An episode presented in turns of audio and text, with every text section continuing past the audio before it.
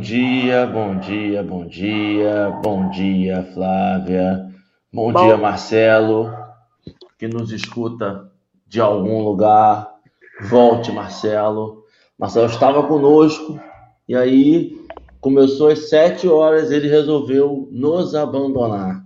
Volte, Marcelo. Bom dia, pessoal do chat. Marcelo quer causar bom... emoção. Marcelo gostaria de causar emoção. Sinto que Marcelo está animado para uma terça-feira. É... Flávia, tem um tempo que você não vem. Nós precisamos ganhar um tempo até o retorno do Marcelo. Se apresente, por favor, a quem não lhe conhece. Para quem vai ver, né, ainda no futuro. Então, vamos lá. Eu sou a Flávia, eu sou trabalhadora lá do Suave Caminho. E aí eu estava outro dia pensando há quanto tempo eu estou no Suave Caminho, porque eu não, não lembrava quanto tempo eu estava no Suave Caminho. E aí eu comecei a ter memórias de quando eu estava grávida da minha filha, que hoje ela está com 11 anos, eu já frequentava o Suave Caminho. Então tem no mínimo 11 anos que eu frequento o Suave Caminho, mas eu era aquela que só ia nas palestras, assistia, voltava para casa. E aí, depois que Valentina nasceu, ficou um pouquinho maior, que eu me engajei no, nos cursos, né? Então, hoje eu estou estudando lá, né? Eu faço o EAD com Cacau e com André. A Lê é da minha turma, Dorinha já foi da minha turma.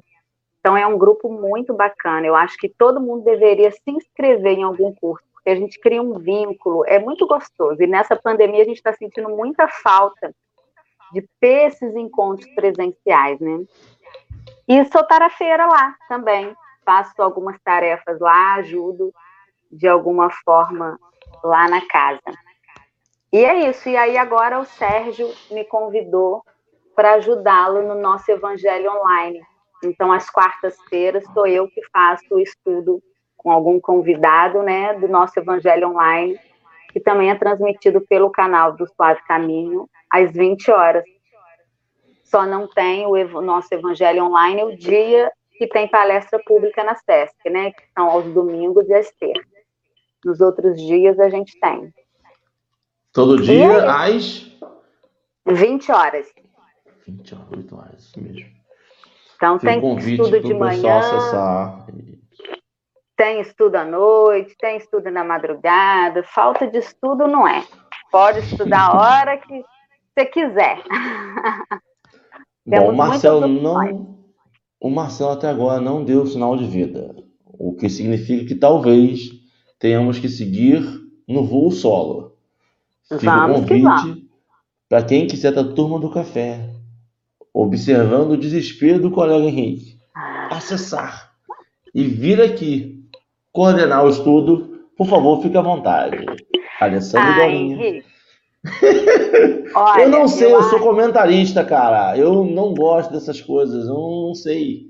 Ô Henrique, pensa no tema, aflições.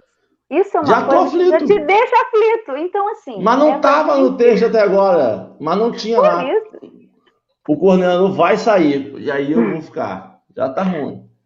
Por isso que a gente precisa aprender a lidar com essas aflições, entendeu? Não desestrutura. Você estava firme e forte antes, com o martelo mas, e coladinho. Mas precisa ser ao vivo? É, minha filha, vida real.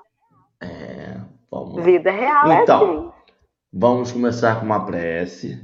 Eu ainda não estou preparado para a prece. Tá? O Flávio vai fazer a prece inicial. Talvez a prece final também. Tá? Por quê? E aí Se Marcelo não aparecer. De repente, né? Vai que ele aparece e me salva. Flavinha, vamos fazer, porque hoje o estudo, o texto é grandezinho, né? Tem algumas palavras difíceis que sentir então. falta de Marcelo. Não, mas eu, espertinha, peguei o dicionário. É... Já pensando na possibilidade de então, a gente já faz. Então, vamos lá, gente, vamos parar com, a, com as brincadeiras. A gente estava brincando assim, eu e Henrique, só para ele ir relaxando, que ele estava desesperado quando ele viu que Marcelo caiu. Mas vamos acalmar o coração, Henrique, concentre aí, Vamos convidar todo mundo agora a encontrar Jesus em algum lugar, seja dentro do peito, seja nas memórias, seja na nossa consciência. Estamos aqui reunidos mais uma vez com um propósito. O propósito de conhecermos ainda mais os ensinamentos do nosso Mestre Jesus. Graças te damos, ó Pai, por essa oportunidade. Sabemos que em nossa caminhada temos tantos pedregulhos, temos tantas pedras gigantes, temos tantos espinhos que nos causam tantas aflições. Mas sabemos, Senhor, que quando confiamos que Tu está conosco, tudo passa. Tudo irá passar. Precisamos então ter essa certeza. Te pedimos que a espiritualidade nos auxilie, nos ampare no estudo da manhã de hoje, na certeza de que o que aqui for dito irá mexer no coração de cada um de nós. Te pedimos então permissão para dar por iniciado mais um estudo. Que assim seja, graças a Deus. Graças a Deus. Hoje vamos continuar no tema aflitos. O livro aí, como uma Senhor salvadora. Jesus, eu tô descabelada. Ela chegou! A Não estava preparada para isso. Olha, toda descabelada. Meu Não Jesus. se escolhe a hora do trabalho. Isso aqui é para trabalhar a vaidade do ser humano. Bom dia, Flávia. Bom dia! Gente. Que bom que você chegou. Mas eu travei ou vocês travaram? Ué, agora eu não sei.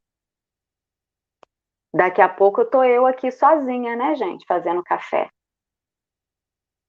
Alguém aí me dê um sinal. Hoje, hoje, a espiritualidade tá boa pra mim. Agora a internet caiu E completamente tá travada. É porque a gente usa a mesma internet e aí eu consegui sair para o 4G e Dora ficou no Wi-Fi caída. Ô, Henrique, a bola hoje está contigo, meu filho. Não, eu tô percebendo que, que é um negócio, um plano grande para que eu faça sozinho. Então, Dora caiu vamos lá. agora. Agora Deixa, Dora caiu. Vamos, Mar... vamos, Henrique. Vamos tocar o barco. Acalma seu coração. Daqui a pouco eles vão e, e aí o pessoal do chat conversa com a gente e ajuda a gente. O Vamos sujeito contar tem que eles. começar a entender os sinais, hein? Tô aqui forçando uma barra já. Doido, gente. É o que, que Vai Opa, Marcela aparecendo lá. Olha que questão. Essa minha internet travou agora de manhã. Não vai de jeito nenhum, gente. Que confusão é. Fica aí, Dora. Olha, Flávia resolveu fazer o Cooper dela agora aí, ó. Hoje, hoje estamos bem. Hoje, Gente, que coisa Hoje. doida. Parou tudo, caiu tudo. Eu vou sair então, Marcelo. Fica aí, Vou não, tá deixar- tão bonitinha. Participa E que junto. pé que vocês Jesus.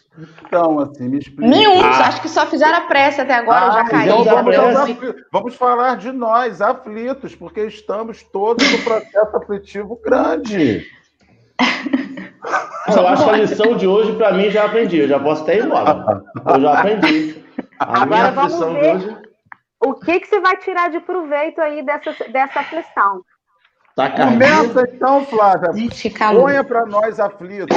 Vai, Flávia, vai, começa. Que doideira. Ei. Então vamos lá. Então, como o Henrique estava falando, a gente está no livro, né? No Evangelho de Mateus.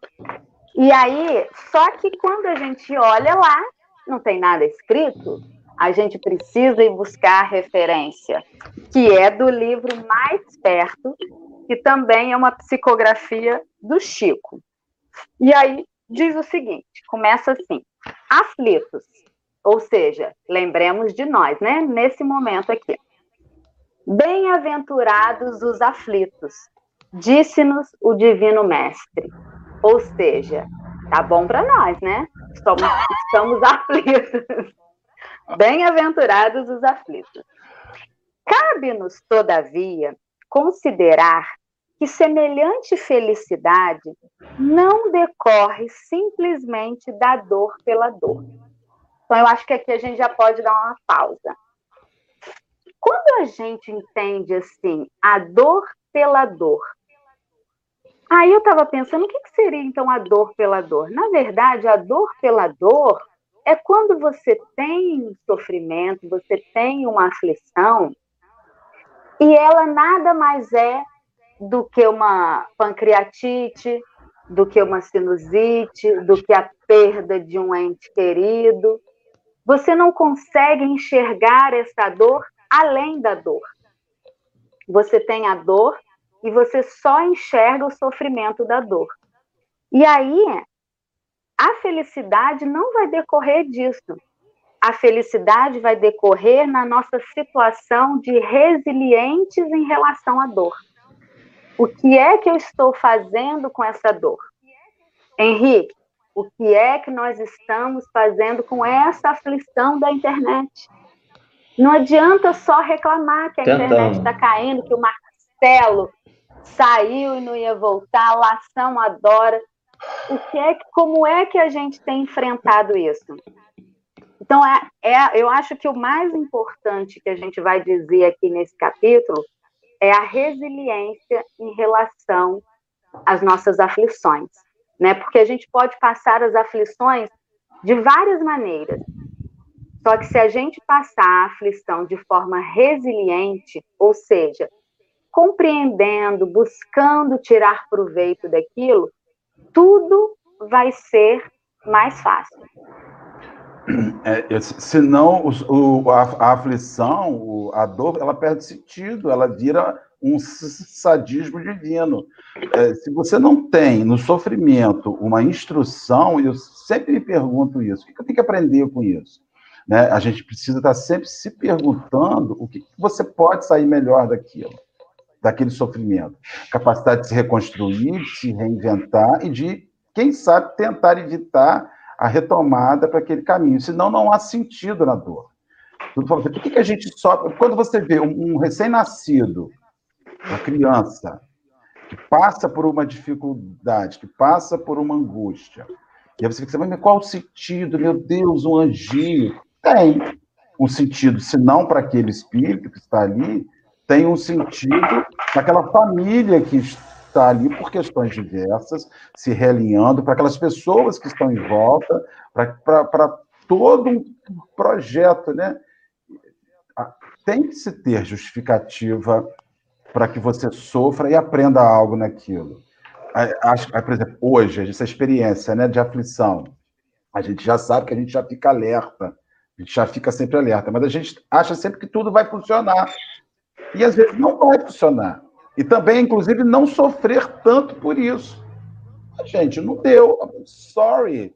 É, não deu. Você, nós vamos te devolver a sua assinatura do pacote Café com Evangelho, vamos contar um um de 30.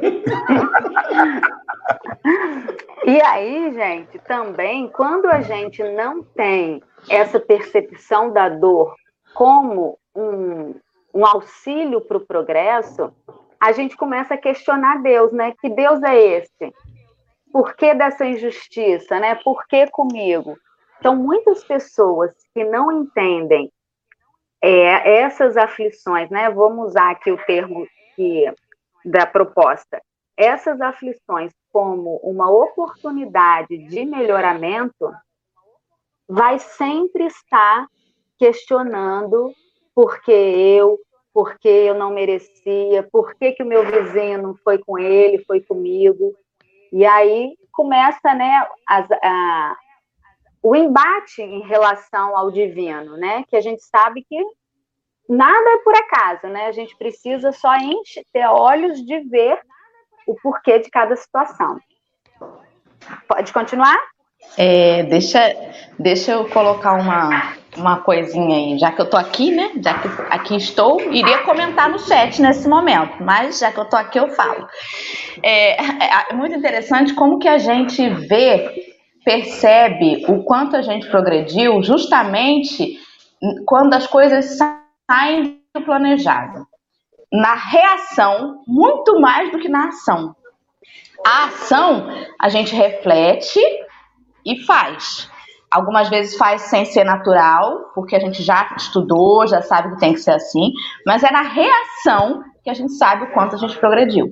Eu posso planejar que hoje eu vou pegar o carro, vou no mercado, vou fazer as compras e vou vir para casa. Se no meio desse caminho fura um pneu, alguém bate no meu carro, ou eu bato no carro de alguém, pum, isso mudou o planejamento. É nessa reação que eu vou saber o quanto eu estou já preparado ou não. Porque tem coisa que, que, que não é assim uma aflição tão grande. É o que o Marcelo falou. Uma confusãozinha hoje de manhã aqui, mas tá tudo resolvido, tá até divertido, tá, os quatro, não estava nada planejado disso.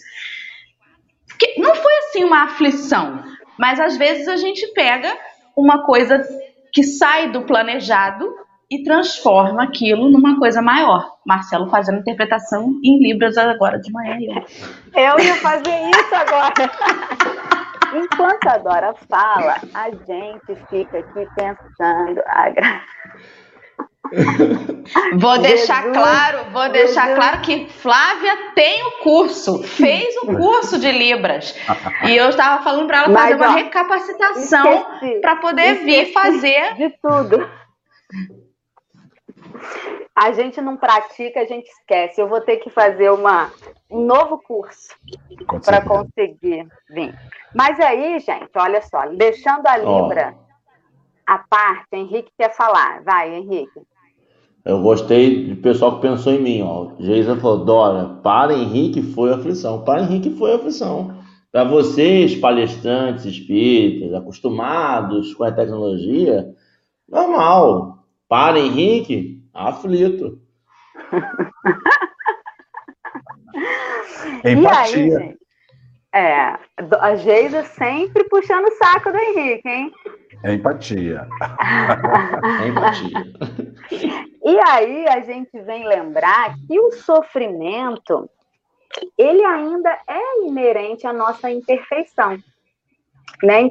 Enquanto a gente estiver aqui no mundo de provas e expiações, buscando o nosso melhoramento, o sofrimento vai fazer parte constante da, da nossa vida, né? E aí segue lá.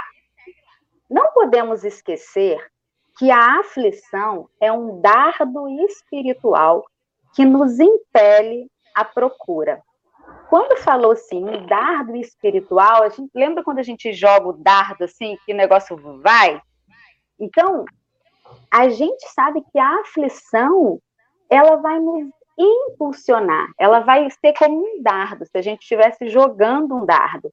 E somente aqueles que procuram a frente se transformam em construtores do progresso. Então a gente tem que pegar essa aflição, mirar nela e seguir. E o que que a gente vai fazer? Então a gente tem que pensar além. Não adianta a gente ficar estagnado ali naquela aflição, esperando que alguma coisa aconteça. Então a gente tem que procurar a frente, a gente tem que enxergar fora da caixinha para que as coisas possam acontecer. Um silêncio, Marcelo, alguém? Estamos aqui pensando aqui, ó. Eu estou aqui pensando nesse, nesse processo aflitivo impulsionador. É, mas a maioria das pessoas, ela, ela, ela, ela abraça a aflição. Ela não aprende com a aflição. Aí você chega e fala assim, ah, gente, estou num momento tão difícil. A pessoa fala assim, ah, há 30 anos que eu sofro com isso. E há 30 anos que a minha vida é do mesmo jeito, há 30 anos que eu moro no mesmo endereço, há 30 anos que eu visto as mesmas roupas, que eu como as mesmas coisas, que eu tenho os mesmos hábitos e que eu transformei a minha aflição objetivo de vida. Há aflitos que sentem um prazer. Eu estou assistindo agora aqui com a Tieta. Olha eu dando spoiler na Tieta. E tem um personagem na Tieta chamada Juraci, que é a mulher do advogado. Dona Juraci é doente. Aí ela usa luz. Quem dá usava... spoiler em Tieta, que já passou há tantos anos? Tá vendo? Mas tem gente que não sabe que Não, mas agora pode. Cabe, então, cabe, porque é outra geração a assistindo. Dona, a dona Juraci, ela levanta e fala assim: ai, meu estômago não está bom, Marculino. Ai, Marculino, os meus. Ai, Marculino. Marculino é o marido dela, Marculino que tombo. Então, a dona Juraci, a existência da dona Juraci são doenças, problemas. Ela transformou aquilo numa prática de vida. Tem pessoas que transformam o estado de aflição que vive num, num objetivo existencial. Aí você chega para Dora e fala assim: Dora, estou passando por momentos tão difíceis. Menino, dificuldade é meu sobrenome há 20 anos. dificuldade. É então a aflição vira modo de vida. E tem gente, inclusive, que angaria relações com base nas dores que passa. Entendeu? É uma coisa muito, muito impressionante o quanto você aproxima e descobre que é possível aproximar pela dor. É quando as pessoas te amam por, por esse processo, Ana Laura, que a Ana Laura está botando a dor vira troféu. Ah, é tanta luta. Aí a Ana Laura fica assim: como é que Marcelo aguenta? Ele é um herói, ele é um espírita praticante. Né?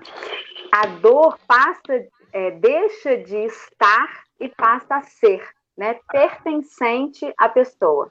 É o caso que a gente sempre fala, né? A pessoa não está com câncer, ela é o câncer, né? Ela tem e guarda e, a, e abraça, como você falou para ela. Aquilo é meu e me pertence. E vou sofrer com aquilo. Ao invés, vai, Henrique, levanta o dedinho, levantou o dedo, pode falar. É porque eu acho que isso passa muito por essa busca de propósito, busca de, de saber qual é a missão, busca de entender o que você veio fazer na Terra, ou o que você veio aprender na Terra.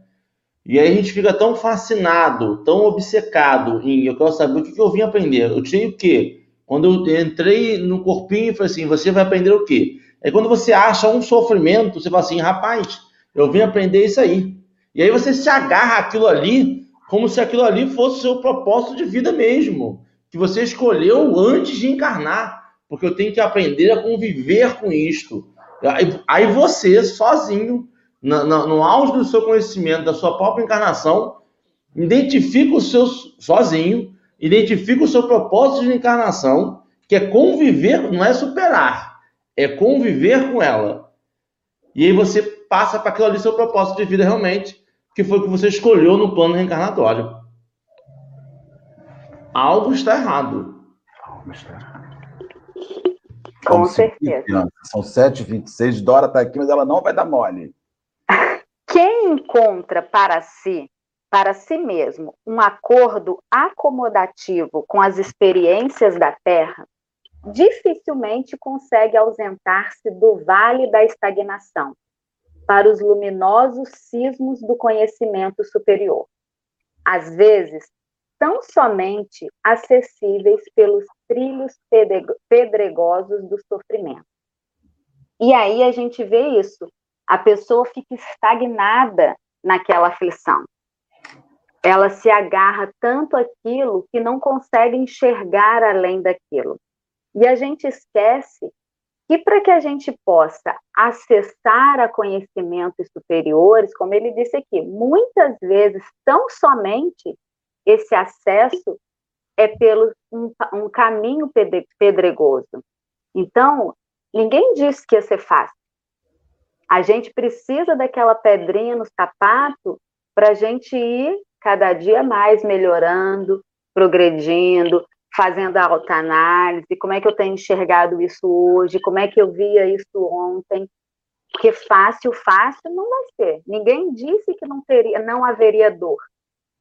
A, a dor é inerente à nossa é, nosso estado ainda evolutivo, né? Então a gente precisa passar pelas aflições para que a gente consiga alcançar níveis mais evoluídos, né? Essa é a questão que o Ari botou. Você sofrer não tem jeito. E, e, é bastante interessante que há pessoas, há aflitos, ou que abraçam a dor, ou há outro tipo de gente que quer viver sem dor e se ilude quanto a isso. Não existe vida sem dor. Não, não existe. Não existe. Você pode, então, o que, é que você faz? Você transforma a sua expectativa de ausência de, de, de dor é, em atividade física, em remédio, em alimentação. Então, você se alimenta bem, você usa, usa vitamina, você faz atividade física, porque você quer ter um corpo funcional para progredir, para usar este corpo que está funcionando bem, para que você tenha mais um período maior, mais alongado de existência física e construa com esse corpo, com esse instrumento, ou você quer fazer isso tudo para não sofrer? Não, eu estou correndo, não é porque eu quero viver mais e me transformar melhor com um corpo bacana, é porque eu acho que se eu fizer muita atividade física, se eu for vegano, se eu for vegetariano, se eu, se eu fizer isso, eu não vou sofrer eu não vou ter dor. E há pessoas que em determinada hora se frustram, porque você fala assim: você quer ver uma coisa? Você vai num, num velório de um atleta que morreu de infarto. Que tem pra caramba. Então, você vê, menina, alimentação saudável, fazia atividade física, era uma pessoa que dormia cedo, que acordava na sua hora. Você vê, é quase frustrante, ou seja, olha a situação que ele está. Porque todo mundo vai passar por dor, por mais certinho que a sua vida seja, tanto psicológica quanto fisiológica, você vai passar pela dor. Interessante que Chico, médium, enxergava extremamente mal, tinha uma dor no peito, angina louca, dor. Mas ainda assim a dor o conduzia, não, ou melhor, não o impedia de buscar ser uma pessoa melhor. É isso aí. E a dor, a gente também entende que o que é dor para mim nem sempre vai ser uma dor para você. E aí você enxerga a dor do outro. Ah lá, sofre com aquilo. Que bobagem! Como é que a pessoa consegue sofrer por aquilo que não trocou Henrique, de carro esse ano? Ficando aflito por causa da internet de manhã cedo? Ah, que é. bobagem! Dora, Falta de empatia.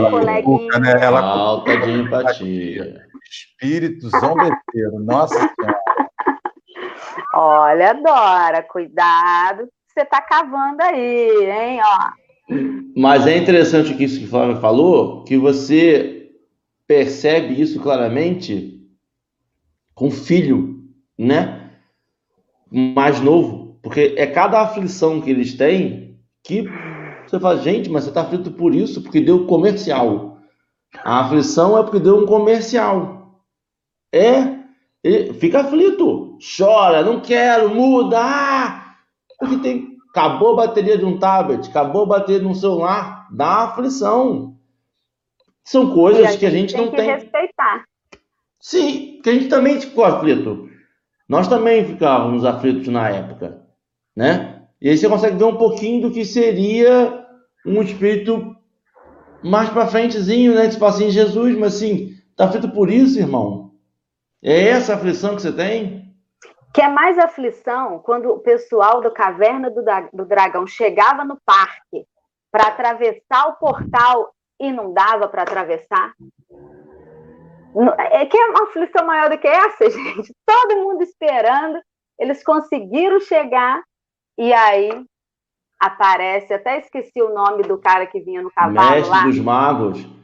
Vingador. Não, ali o, o, o, Vingador. O, Vingador. Aí chega o Vingador, destrói o parque. Ah, não. Era uma aflição. Não, tinha, tinha, não, aquele desenho ali é aflição pura, porque quando o mestre mago vinha, soltava o enigma, aí o Eric perguntava, que era a resposta que todo mundo queria ter, o mestre do mago sumia. Sumia.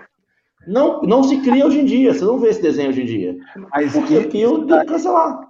Isso é uma coisa muito interessante, porque eu vejo sempre assim, a, a aflição ela tem, ela tem nuances distintas para cada um. E, a, e aí você começa a descobrir outro aspecto. Há pessoas que sobrevivem com a aflição do outro. Você tem amigos que falam assim, Dora, quando você tiver um problema, eu quero estar com você. A pergunta é: ela quer estar com você porque ela quer ajudar a você, porque ela gosta de ser sua bengala. Para ela é importante que você sofra. Aí tem gente que fala assim: Flávia, tem tanto tempo que você não fala, como é que está, Flávia? Tá tudo bem? Ah, não tá, Flávia. Flávia, não tá. Você não é dessas que está tudo bem. Você não confia mais em mim? Você não, não, não quer. Não, gente, está bem, entendi. Eu, às vezes as pessoas falam para mim assim, Marcelo, você não está sorrindo hoje. Gente, hoje estou com vontade de rir, mas não é porque eu não estou com vontade de rir que está tudo bem, está tudo bem. Mas você tem que rir sempre. Me conta, cara, confia em mim. Quer dizer, eu não estou aflito porque não está sofrendo.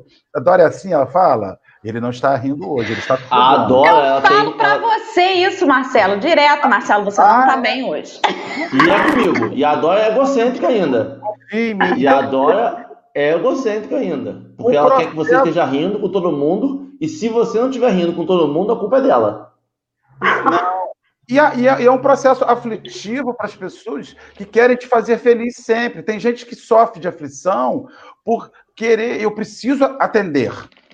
E você se aflige pelo falso poder que você não tem de conduzir bem-estar para toda a sociedade. Isso também vira uma aflição, vira um processo aflitivo. Assim, ter que dizer sim sempre. Flávia, você tem que dizer sim sempre. Tá, deixa comigo. Olha só, mais uma outra coisa que às vezes a gente, você estava dizendo assim, que a pessoa quer ser a nossa bengala, mas eu acho que muito mais a pessoa quer saber das nossas aflições, que aquilo dá uma satisfação para ela. Bem feito. No fundo, no fundo, ela fala lá, adora aquela vida perfeita, aquele marido bonzinho, ela também está lascada em alguma coisa. Então, eu acho que a gente às vezes se faz de querer o auxílio, de auxiliar, né? Mas para poder sentir aquele prazer, ah, então não é só comigo, né? Tem hora que o marido dela também enche o saco dela, as crianças perturbam. Então a gente quer ter um par, a gente precisa saber que o outro também tem aflições semelhantes às nossas. Aí a gente está feliz, um então invertido. não é só comigo.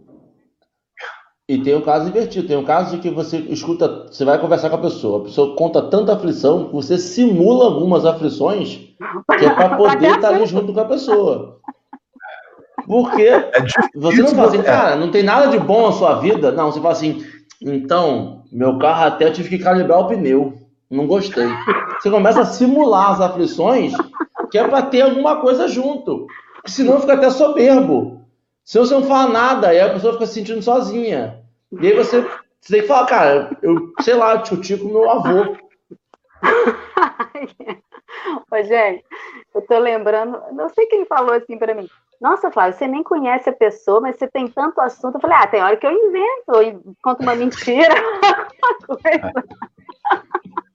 Vamos seguir, Flavinha. Ó, 7h36, já estamos nem na metade desse texto, e olha que o papo está um tiro, hein? Todas as descobertas que dilataram a alegria e a cultura no planeta nasceram na aflição de homens desajustados, ou seja, homens transtornados, que souberam criar a renovação à custa do próprio sacrifício. Então, quando a gente olha para todas essas grandes invenções, é o que ele vai vir citando assim, abaixo, elas não vieram simplesmente por vir, aquilo estava incomodando as pessoas de alguma forma. Eles queriam buscar uma melhoria. O que tinha na época não estava satisfazendo. Aí a gente volta lá atrás, na, no outro parágrafo. Eles procuravam a frente. Então, a partir de uma coisa que te incomoda, você sai em busca de algo melhor. E aí surgiram as grandes invenções. Né? Aí vem Gutenberg, quando. Pode ler ou alguém quer fazer um comentário? Vamos ler essas invenções, depois a gente Dora, fala. Você está tão silenciosa, Dora. Você está aí. Tô de só penetra hoje, né? Tá só de figura fundo. Não faz figuração no café, não combina. Pode seguir, Agora, a gente está testando o novo sistema. Quando, se der certo agora, a gente vai chamar uma pessoa sempre do café, do fundão, para ser telespectador ao vivo. Ia ser legal Entendeu? isso, gente. Um convite VIP. Isso é muito legal quando a gente está assistindo uma live e a pessoa, artista famoso, fala assim: Eu vou convidar alguém que está aí para entrar comigo. Então, nunca passei por isso. Vocês fizeram isso. Não, eu nunca fui a convidada, mas eu fiquei esperando ser convidada. nunca me convidaram, mas então, gente, falando sério agora, Gutenberg Gutenberg. Calma aí, só um minutinho, só um minutinho. Flávio, você clicava em solicitar a participação ao vivo do famoso? Não, ele falava assim: eu vou escolher alguém. É, eu já solicitei, mas, mas ele não, não me solicitou. Fiquei no vácuo. Vai pro texto que hoje né? é Marcelo que tá cobrando o relógio aí, ó. Eu tô quietinha, vamos embora. Gutenberg sente a angústia do pensamento enclausurado e estabelece o berço da imprensa. Então, em 1439, a gente imagina a pessoa com mil ideias na cabeça, querendo mostrar para o mundo tudo aquilo que ele tinha e não dava conta. E aí isso incomodava tanto ele que ele desenvolveu a imprensa. E aí ele fez até a Bíblia de Gutenberg, que foi o primeiro livro impresso no Ocidente. Então ele querendo, né, que as ideias dele fossem expandidas, então a única forma dele conseguir expandir isso, porque ele estava com aqueles pensamentos enclausurados, ele fez então, inventou a imprensa. Colombo, tão conhecido Cristóvão Colombo, né, que era um navegador e explorador italiano, ele reconhece a estreiteza do mundo antigo e, preocupado, avança no rumo da América. Então, ele descobre né, o que a gente chama de Novo Mundo em 1492. Ele queria cruzar o Atlântico em direção à Ásia. Mas ele queria fazer isso para vencer os monopólios comerciais. Então, ele tinha um objetivo, ele não foi por acaso. Então, ele queria melhorar, ele queria avanços, né? É, melhorias comerciais naquela época. O Thomas Edison, né, que é um empresário americano, ele experimenta a inquietação das trevas e inventa a lâmpada elétrica que afugenta as sombras noturnas. Ô, gente, mas Emmanuel escreve de forma brilhante, né? Olha só, a pessoa que é, inventou a lâmpada, ele fica inquieto com as trevas, a escuridão inquietava ele. E aí ele inventa a lâmpada que vai fazer desaparecer as sombras noturnas. É lindo, né? Então, quando a gente percebe Thomas Edison, ele ficou surdo. E aí ele diz uma frase que eu anotei aqui, que eu não ia lembrar. Ele diz o seguinte: a surdez foi de grande valia para mim poupou-me o trabalho de ficar ouvindo grande quantidade de conversas inúteis e me ensinaram a ouvir a voz interior. Então, ele poderia ter pego essa surdez e ter feito o quê? Lamentado, desanimado, mas não. Ele fez da surdez uma alavanca para o progresso, né? Tanto que ele diz: um gênio se faz com 1% de inspiração e 99% de esforço. E qual o esforço que a gente está fazendo? A gente só pede a inspiração divina. Ah, eu vou participar do café. Oh, meu bem, meu amigo espiritual me auxilia. Lá na hora, me mande bons pensamentos para que eu consiga falar tudo direitinho. Mas qual foi o esforço que eu fiz? Eu li o texto antes, eu procurei alguma coisa para complementar, eu me esforcei. Então, assim, isso vai muito da nossa vontade. Eu tenho vontade de melhorar ou eu estou só estagnada? É, é, Henrique levantou o dedinho. Não? Ah, não. Então, e, e, a gente precisa só falar sobre Edson. Edson fez 1.200 experimentos com lâmpada até que uma funcionasse. Então, assim, a aflição não venceu. Isso é a pergunta. A aflição te vence ou ela te movimenta? Inclusive, também tem outro aspecto, é descobrir até onde algum, algumas lutas por aflições, por vencer aflições, elas são perda de tempo.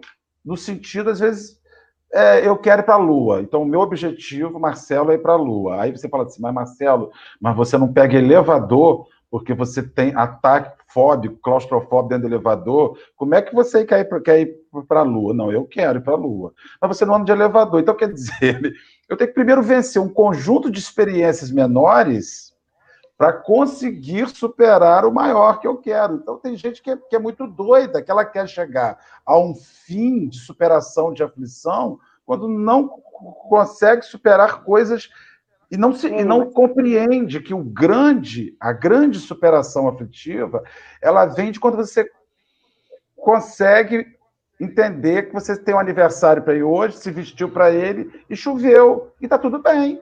Ou você bota a capa de chuva e vai ou não vai mais. Tem gente que sofre com a roupa que eu preparei, com a estrutura que eu montei, que não vai acontecer, não vai se dar. Então, gente, não tá, tem, é. sofrer um pouco menos.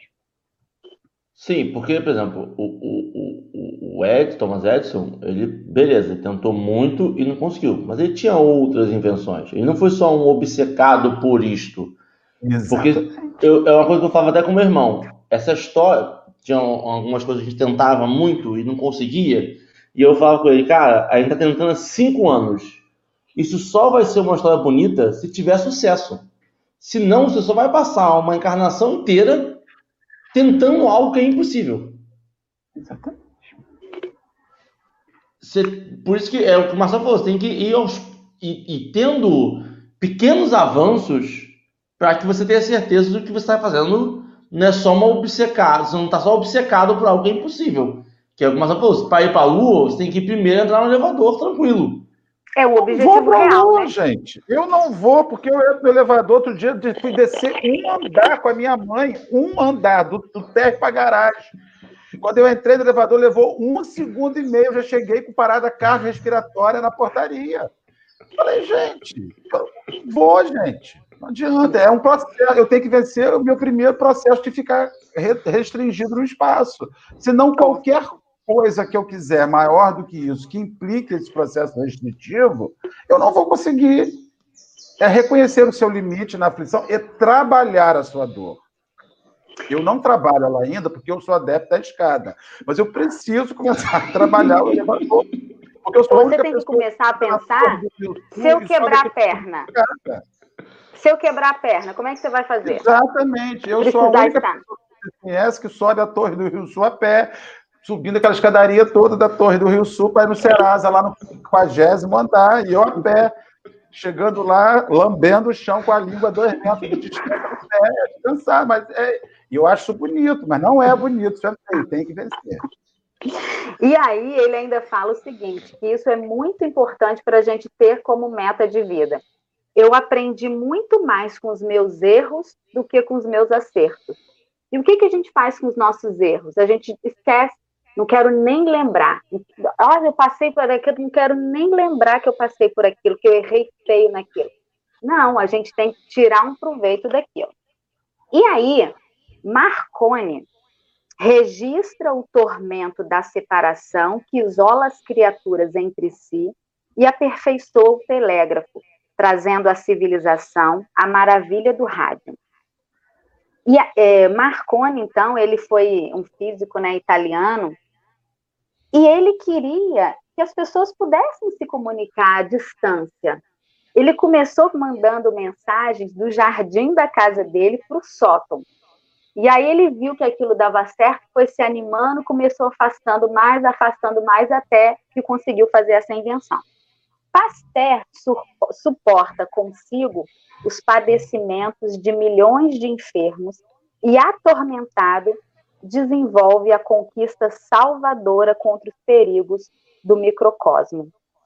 A gente sabe que é, esse cientista né, francês, por um acaso, ele descobriu. Ah, muitas invenções foram descobertas por um acaso, né? Não foi que a pessoa se propôs a achar aquilo, mas por acaso, tentando fazer uma outra coisa, descobriu-se aquilo, né? O caso da penicilina, do micro-ondas, que eu não sabia, descobri agora, o micro-ondas foi inventado assim, aquele post-it que a gente cola, tudo foram invenções ao acaso que surgiram, né? E aí, continuando no texto, ele fala assim: aliamos estas citações para nos referirmos tão somente ao, a, alguns dos missionários da propriedade comum. Então, esses eram gente como a gente, gente que faz, né? Igual a gente. Só que eram considerados missionários. E eu tenho para mim, que aí eu queria ver o que vocês acham sobre isso, que esses espíritos já foram, já eram espíritos muito mais evoluídos do que a gente e que já vieram com alguns desses propósitos. Eram realmente missionários nessa empreitada aqui da vida, né? Com certeza. Existe um projeto, e aí que vem a sabedoria, é tirar leite de pedra. O sofrimento às vezes te obriga a tirar leite de pedra. Você precisa desenvolver. Se você quer ver um sofrimento maior que os capelinos, que os exilados de, de capela, quando eles saem de um mundo cientificamente, tecnologicamente, estruturalmente mais avançado, cientes de toda a funcionalidade, de toda a possibilidade de uma tecnologia, reencarnam num planeta Terra que tinha roda.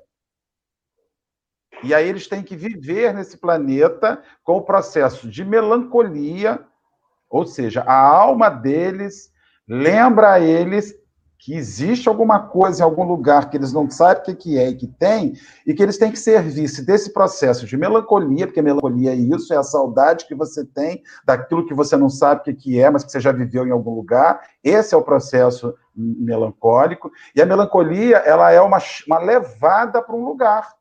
E aí você tem que, às vezes, na melancolia, acessar aquele lugar que no seu interior você sabe que existe, mas que no exterior você não vê. Esse é o processo, é a saudade que o Evangelho segundo o Espiritismo fala sobre a melancolia. Então, quando esses caras foram exilados aqui, eles viveram a melancolia de lembrar de toda uma possibilidade daquele mundo que aqui não existia, e eles tiveram que servir-se desse processo aflitivo, de estar e não ter, para buscar fazer aqui o que tinha lá.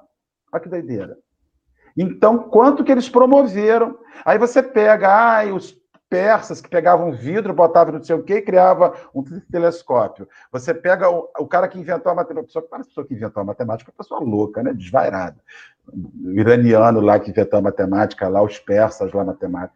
Os caras que faziam poesia, os caras que faziam arte, isso tudo é melancólico, eles estão lembrando de alguma coisa que eles foram instruídos de algum lugar e chamados para viver aqui na Terra, que é o que eu vejo muito texto fala. Então, essa aflição, ela mexe com o lugar oculto da gente.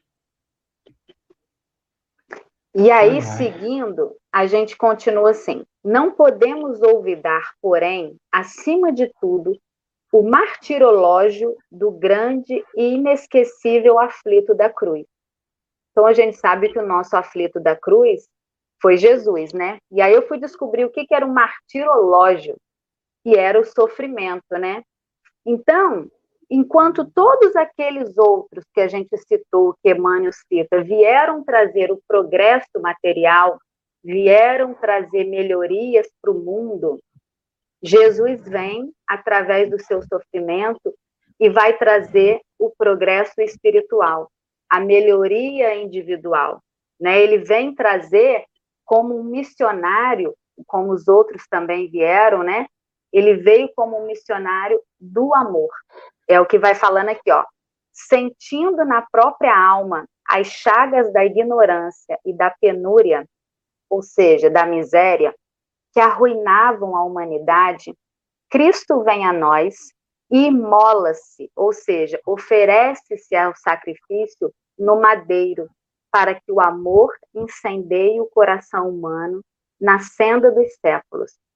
Então, o que ele veio trazer foi muito mais importante, né, do que as, do que as outras, do que os outros que a gente citou. Jesus é incomparável, a gente não consegue compará-lo com mais ninguém. Só que o que ele veio trazer, assim como os outros trouxeram e ficaram para a eternidade é, os seus desenvolvimentos, Jesus veio trazer aquilo que ficará para a eternidade, que é o amor, que é o amor ao próximo, o amar a Deus. E aí a gente vai vendo nisso aí, ó. Por este motivo, a última lembrança do divino flagelado está expressa no desajustamento que o assinala no Monte do Testemunho. Então, como o Marcelo estava falando comigo nos bastidores, quando Jesus estava lá no Calvário, que qual é a recordação que a gente tem dele? Daquele momento que seria um momento de aflição, né? Mas o que ele disse, Marcelo? Diga aí para nós. Aí eu com o notebook aberto, porque quando estava conversando, eu fui lá a, abrir na passagem de João, no capítulo 18, 19, versículos 28, ele diz, ele diz assim: E depois, vendo Jesus que tudo já estava consumado para se cumprir a escritura, disse: Eu tenho sede. Estava ali um vaso cheio de vinagre. Embeberam de vinagre uma esponja e fixaram num, numa vareta que lhe chegaram à boca. Quando depois Jesus tomou o vinagre, disse: Está tudo consumado. Inclinando a cabeça, rendeu o espírito. Ou seja, eu concluí. A minha tarefa foi concluída. O meu instante foi finalizado. Tudo isso, toda essa desordem tem um sentido, e o sentido é: entenda que você não chegará a uma, a uma, a uma, a uma melhora se você fugir da sua aflição e não aprender com ela. Ela tem que te instruir. Você já pensou se Jesus tivesse nos falado o tempo inteiro, aguenta, aguenta, aguenta, aguenta, e na hora da morte dele, ele tivesse falado, gente, agora eu só vou até aqui, Desculpa, mas eu sou grande, eu sou brilhante. Pede para sair. Vou dar, vocês dão licença, mas isso aí é para Dora. É para o Marcelo, é para Flávio, para o Henrique. Aí ele vai e fecha o circuito. Ele faz parte. Ele toma a instrução daquela aflição e assume vai para cima. E dali ele ganha o mundo. Jesus ganha o mundo depois de morto. que doideira, né? Depois que ele morre, ele possui o planeta, ele possui definitivamente o mundo. Tanto que estamos aqui falando dele, dois mil anos depois. Né? É muito interessante. E aí ele vem falar justamente isso que você falou, ó. Nem no céu indiferente aos enigmas do mundo, nem na terra esquecido das perfeições celestiais, mas sim suspenso entre os anjos e os homens, como a dizer-nos que somente algemados à cruz de nossos próprios deveres é que acharemos, depois da procura vitoriosa, o excelso caminho da nossa própria ressurreição. Ou seja, carrega a tua cruz. Se você carregar a tua cruz, você é, irá ressurgir, né? No caso aqui, a ressurreição, ele vem como voltar à vida, ter a felicidade que a gente fala, né, o bem-aventurados dos aflitos. Então, quando a gente carrega a nossa cruz, agarra ela com unhas e dentes, porque cada um só tem aquela cruz que consegue carregar. Então, põe a tua cruz aí, ou embaixo do braço, ou nas costas, do jeito que você quiser. E, com certeza, você vai conseguir vencer. Eu acho que essa é a palavra de, de ânimo aqui desse texto, né? Escolha o que você vai falar. fazer com a sua aflição. Já vou para a consideração final por causa do horário. Olha só, eu é... gosto assim, já chega. Tá. tá. o que, que é vencer a aflição? A gente costuma dizer assim, quando um companheiro tem um diagnóstico difícil e passa por diversas dificuldades, enfermo, e depois tem a cura, a gente diz que fulano venceu aquela doença. Como se ele tivesse desencarnado, tivesse fracassado. E esses dias a Cláudia colocou num comentário aqui no chat é, algo mais ou menos assim: dizer que alguém desencarnou pelo Covid não significa que ele fracassou. Assim como não é nenhum privilégio você ter passado bem pela doença. Né? Então, assim, nós não somos eleitos, assim, se Marcelo pegar, não sente nem um espirro, se Dora pegar, tá entubada. Não é porque Marcelo é eleito, N não é, não é uma questão de quem venceu e quem perdeu, é o que você usou daquela aflição. Tem pessoas que passam por situações de enfermidade e se curam mas não se curam interiormente, continuam amargas, continuam guardando mágoa, continuam rancorosas, internamente não modificam. E há outros que passam pela enfermidade, desencarnam e a gente vê relatos na literatura de como que é a recepção desses companheiros no plano espiritual. Chegam lá vitoriosos, porque enfrentaram a adversidade e conseguiram ser tocados intimamente nela. São recebidos como vitoriosos e alguns aqui permanecem, né? E não se modificam. É o que está lá na passagem no livro dos Espíritos, né? Se fosse um homem de bem, teria morrido. Fica aqui porque ainda tem mais para aprender. Então a gente às vezes inverte o que, que é você vencer uma aflição. Vamos ter esse, esse olhar um pouco além da matéria, né? Além aí, do, aí, o que você tá das dizendo, aparências. Minha consideração final ligada ao que você está dizendo é que a gente tem que respeitar a dor de cada um o tamanho da dor de cada um. Às vezes, aquele que foi entubado aguenta, estava ali e suporta. Às vezes, aquele que está tendo 38 de febre e acha que vai desencarnar, está quase desencarnando antes daquilo. Então, é muito difícil a gente avaliar a dor. Tamanho, que Henrique estava falando sobre a aflição dele na internet, no café de hoje. A gente não consegue, por isso que a gente. É uma, eu, eu vejo que é um ato profundamente covarde não covarde, mas quando você quer diminuir a dor do outro. Ah, mas gente, você está sofrendo por isso. Tô. Eu sofro. Eu sofro um monte de coisa besta. Sabe? Eu falei esse dia no café, estou sofrendo porque eu comprei um Ford que foi descontinuado. Sofro. Ué, agora estou trabalhando essa dor, mas faz parte. Ah, não pode rir, Dora. Trabalhar. Não, eu, eu sorrio naturalmente. Mas é isso, gente. Então, assim, a gente fica e tem que trabalhar. Agora, você tem que desenvolver o, e, e descobrir. Henrique, meu amigo, tem alguma coisa para a gente fechar aí, irmão? Eu tenho só agradecimento.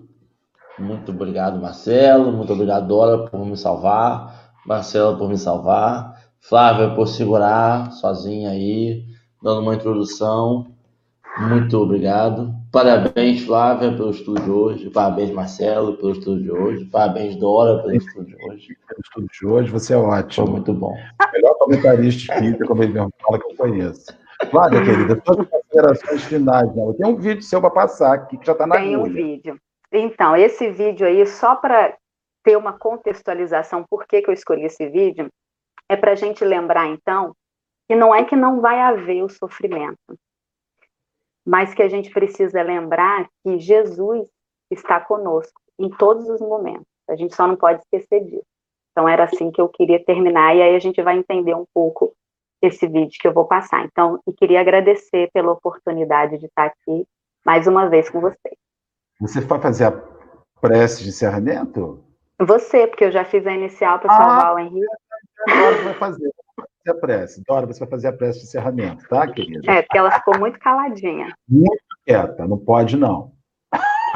Vamos ouvir.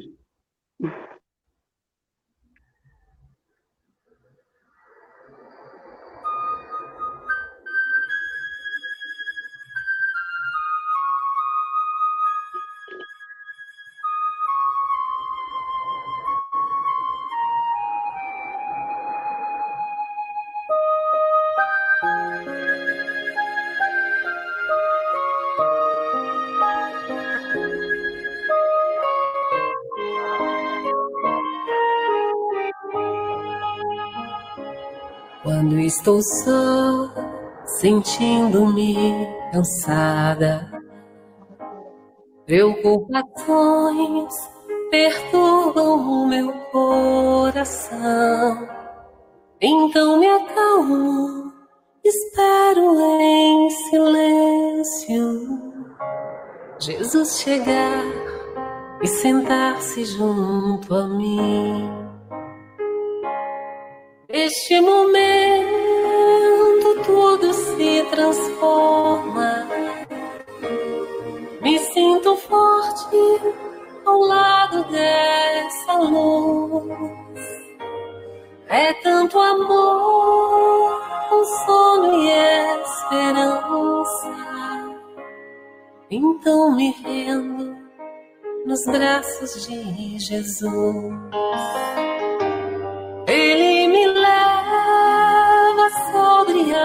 Montanhas, me faz andar sobre mares tempestades.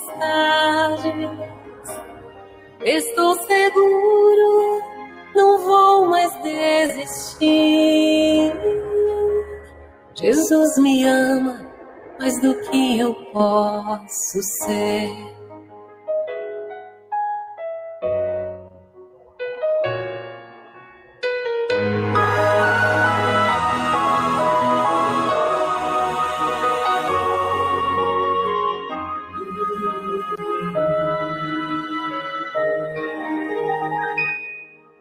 Estou só, sentindo-me cansada. Preocupações perturbam o meu coração. Então me acalmo, espero em silêncio.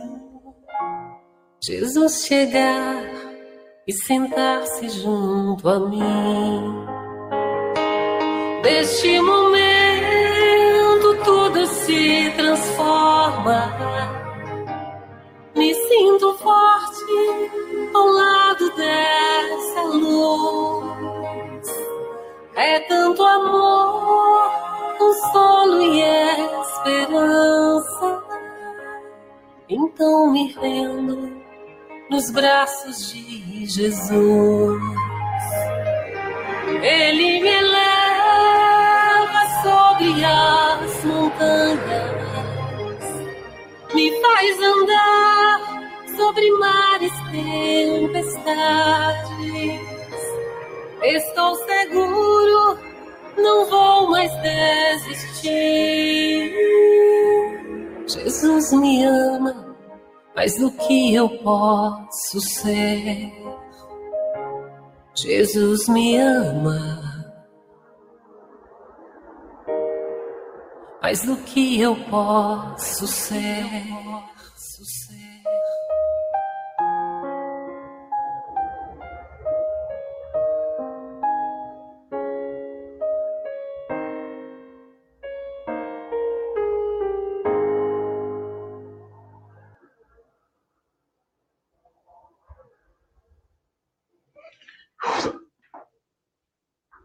Dora, vamos fazer prece.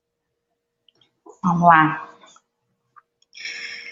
Encerramos o estudo desta manhã com um coração feliz, alegre. Embora tenhamos aflições na vida, temos também Jesus, nosso guia e modelo, a nos inspirar e nos incentivar. Que saibamos buscar na verticalidade, no olhar espiritual e profundo, as forças, as razões pelas quais lutamos todos os dias.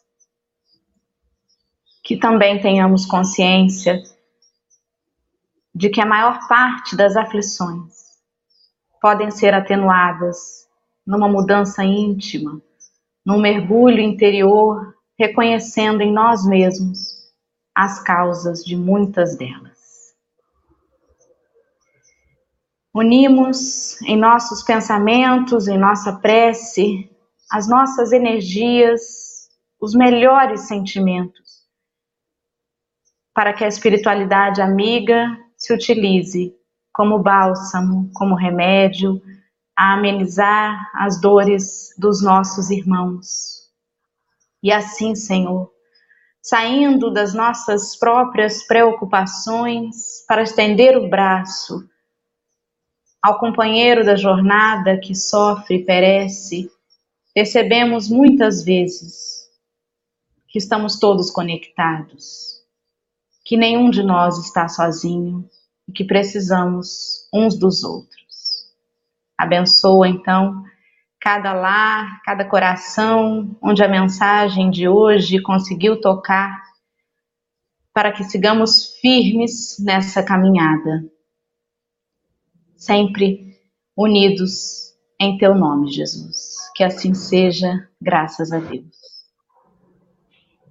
Gente, um dia excelente, Henrique foi ótimo, Flávia, Dora, amigos do chat, um bom dia. E amanhã tem mais café. Venham, porque às vezes é vibrante, como foi hoje. Beijo, gente. Bom dia. Fiquem com Deus. Obrigada.